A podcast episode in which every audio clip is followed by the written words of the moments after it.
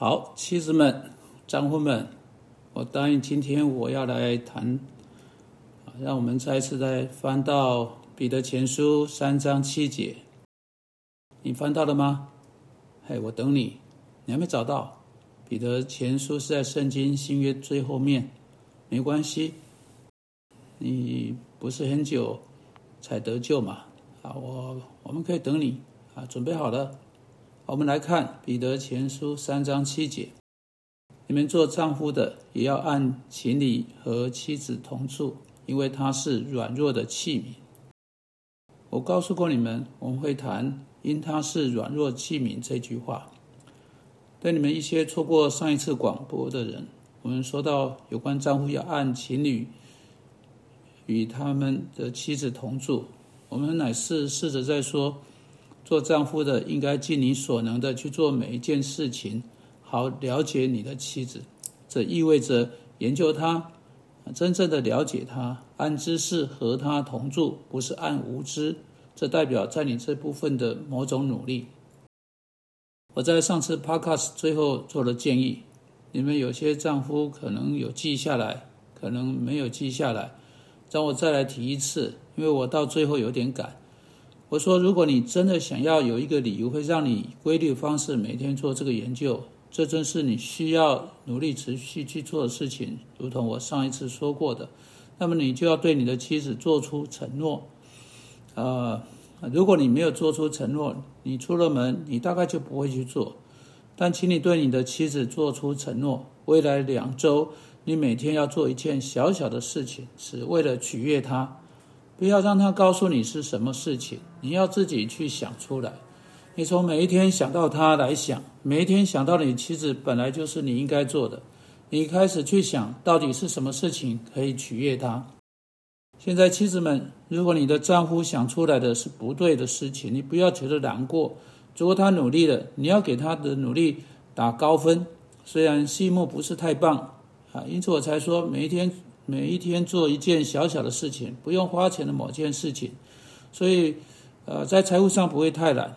你不要为他为你所做的什么的大事情，反而会使你不高兴，因为这是会造成财务上的很大的困难啊。因此，每一天一件小小事情，我不在乎是你在回家路上在车上发一则情意绵绵的简讯给你妻子。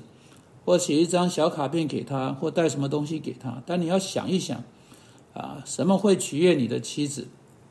你会开始发现，到底是什么会取悦他，什么不会取悦他。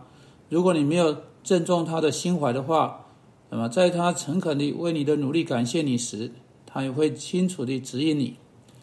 啊，在此之外，我们还更要，现在我们要更进一步，我们要谈到“因他是软弱的器皿”这句话。因为你要知道，几乎在所有的研究看起来都好像指出，一般来说，女人比男人强壮。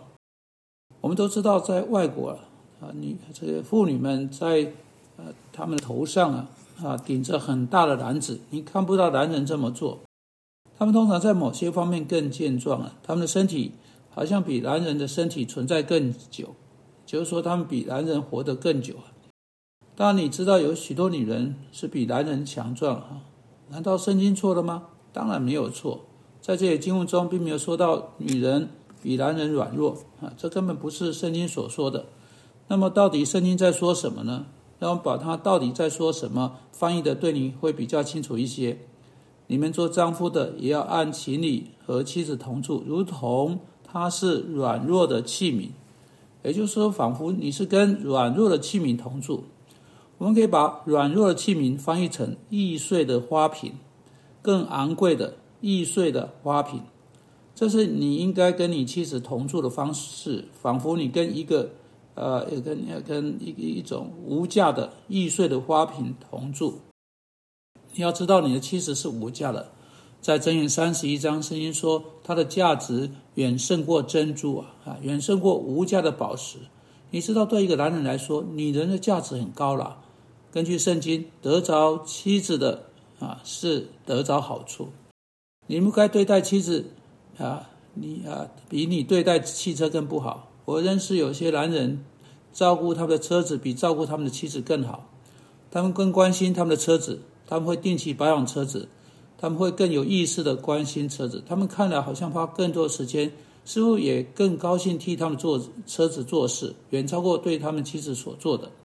一个男人有那样宝贵的无价的财产，被称为他自己的妻子，竟然啊这样事情可以发生在他身上，这真是可悲啊！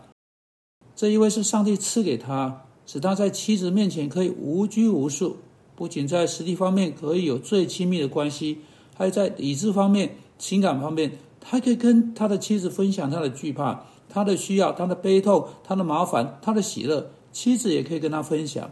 两个人的生命可以一种方式贯穿彼此，是他无法在全世界跟任何人这么做的。只要他了解到这一切就行。啊，当然独居不好。这就是女人为何被赐予的原因。你需要一个妻子，你需要那种亲近亲密的伴侣关系。但如此多的男人滥用这个从上帝来的伟大礼物，满足他各种需要的伴侣关系的礼物，这是何等大的悲剧啊！非但不可滥用上帝赐予你的这个礼物，妻子，反而应该要珍惜这个礼物。它应该被当成仿佛它是易碎的器皿啊，易碎的花瓶。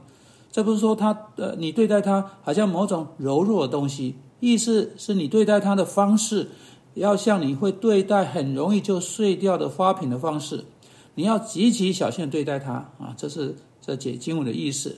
你不会拿着一个有极高价值花瓶，好比说是明代的中国瓷器，你会说啊，我要把这个东西摆在哪里，然后就不在乎的随便随随便便的放在桌子上。你会极其小心拿着它，然后你平平无问地走，你很稳当的、很温柔的把它放在架子上。好，我说你应该把你的妻子束之高阁了，但想法当然不是这样，而是说你应该要照料她，如同你照料一个易碎的花瓶一样。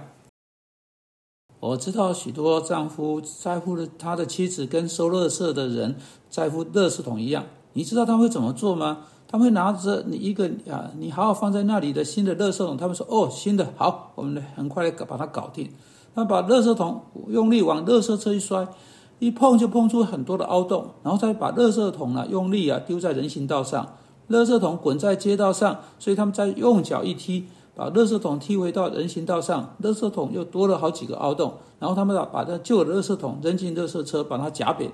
这许多丈夫对待他们妻子的方式，好像旧的这个呃这个呃旧旧的垃圾桶。你不应该以那样方式对待你的妻子，你应该以对待易碎器皿的方式来对待她。易碎的花瓶，明代的花瓶。嘿，丈夫们，你最近为你的妻子做了什么？你是怎你是你是怎样啊真正在对待他的呢？你对你的妻子采取怎样的呃采取的关怀是哪一种的关怀呢？你对他的感觉有多温柔呢？你对他的身体有多温柔呢？你在各方面对他有多么温柔呢？多么尊敬他呢？哎，拜托啊！你是叫做绅士啊！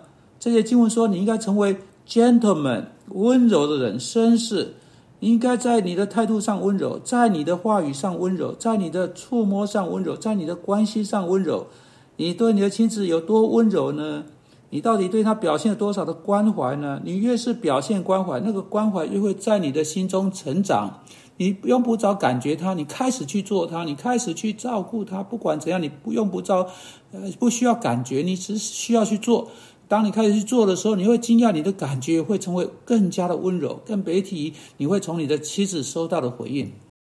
主啊，我们祷告，如同耶稣基督对他教会是温柔的，我们也要对我们的妻子温柔，使我们可以向他们表现爱的关怀，并且成为真正的基督徒绅士。奉基督的名祷告，阿门。